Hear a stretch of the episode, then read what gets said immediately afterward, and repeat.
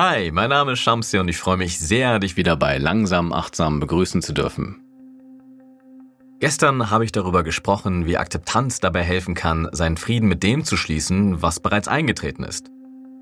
Es ist ziemlich leicht, sich selbst oder andere dazu aufzufordern, die Dinge, die sich aktuell nicht ändern lassen, einfach zu akzeptieren. Aber es ist unheimlich schwer, das auch tatsächlich zu tun. Ich kenne das aus eigener Erfahrung. Seit meinen 20ern habe ich einen Tinnitus, womöglich das Resultat von zu lauter Musik in den Clubs. Absolute Stille existiert für mich daher nicht. Ich höre immer zu einen Pfeifton, habe mich aber mittlerweile gut daran gewöhnt. Seit einigen Monaten kommt zu diesem chronischen Tinnitus aber noch ein pulsierender Tinnitus dazu. Dieser Tinnitus ist mit meinem Herzschlag synchronisiert und klingt daher wie eine Sirene. Laut, leise, laut, leise und so weiter. Manchmal, wenn ich abends einschlafen möchte, höre ich also mein persönliches Pfeifkonzert und das nervt mich enorm. Da hilft es auch nicht, mir bewusst zu machen, dass ich gerade in einem Widerstand bin. Daher möchte ich heute ein Thema ansprechen, das je nach Sichtweise die Ursache oder aber die Folge von Akzeptanz ist nämlich die Kunst des Loslassens.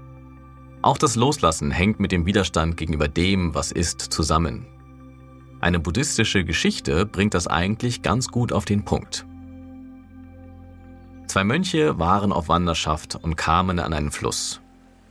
Dort stand eine junge Frau, die über den Fluss wollte, doch da das Wasser sehr tief war, konnte sie den Fluss nicht durchqueren, ohne ihr schönes Kleid zu beschädigen. Den Mönchen war körperlicher Kontakt zu Frauen verboten. Trotzdem ging der ältere Mönch auf die Frau zu, hob sie auf seine Schultern und wartete mit ihr durch das Wasser. Auf der anderen Flussseite setzte er sie trocken wieder ab. Nachdem der junge Mönch ebenfalls durch den Fluss gewartet war, setzten die beiden schweigsam ihre Wanderung fort. Mit der Zeit wurde der junge Mönch immer unruhiger. Nach einigen Stunden fing er an, den anderen zu kritisieren. Du weißt doch, dass es uns nicht erlaubt ist, Frauen anzufassen. Wie konntest du nur gegen diese Regel verstoßen? Der ältere Mönch hörte sich die Vorwürfe des Jüngeren ruhig an. Dann antwortete er, ich habe die Frau vor Stunden am Fluss abgesetzt. Warum trägst du sie immer noch mit dir herum? Ich mag diese Geschichte sehr, denn sie zeigt auf, was passiert, wenn wir Dinge nicht loslassen. Dann beschäftigen sie uns, lassen uns grübeln und uns in Gedankenschleifen verlieren. Das Leiden der Vergangenheit bleibt im Geist lebendig und quält uns. Mit der Zeit verhärtet es womöglich unser Herz und zerstört sogar Freundschaften und Beziehungen.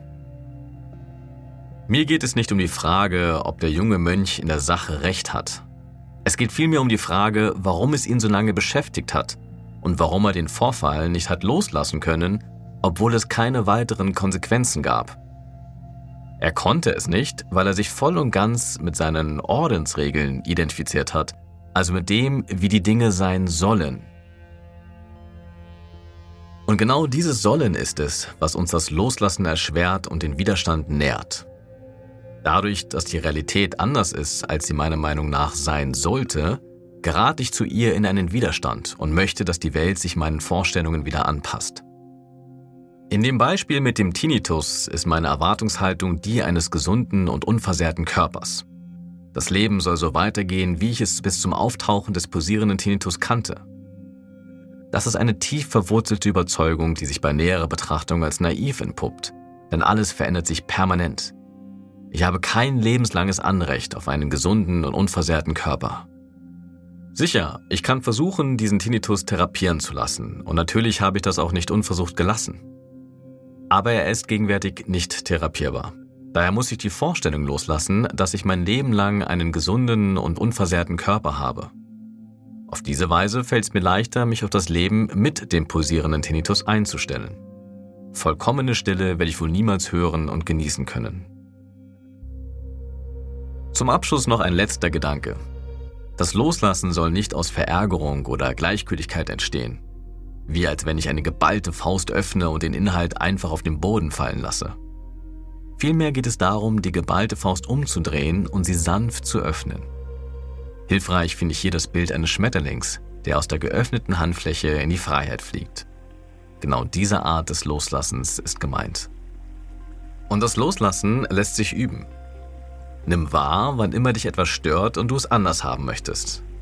Erkenne das Sollen, das hinter dem Widerstand steckt und sich in einer Erwartungshaltung ausdrückt, und spüre in dich hinein, was passiert, wenn du diese Erwartungshaltung loslässt.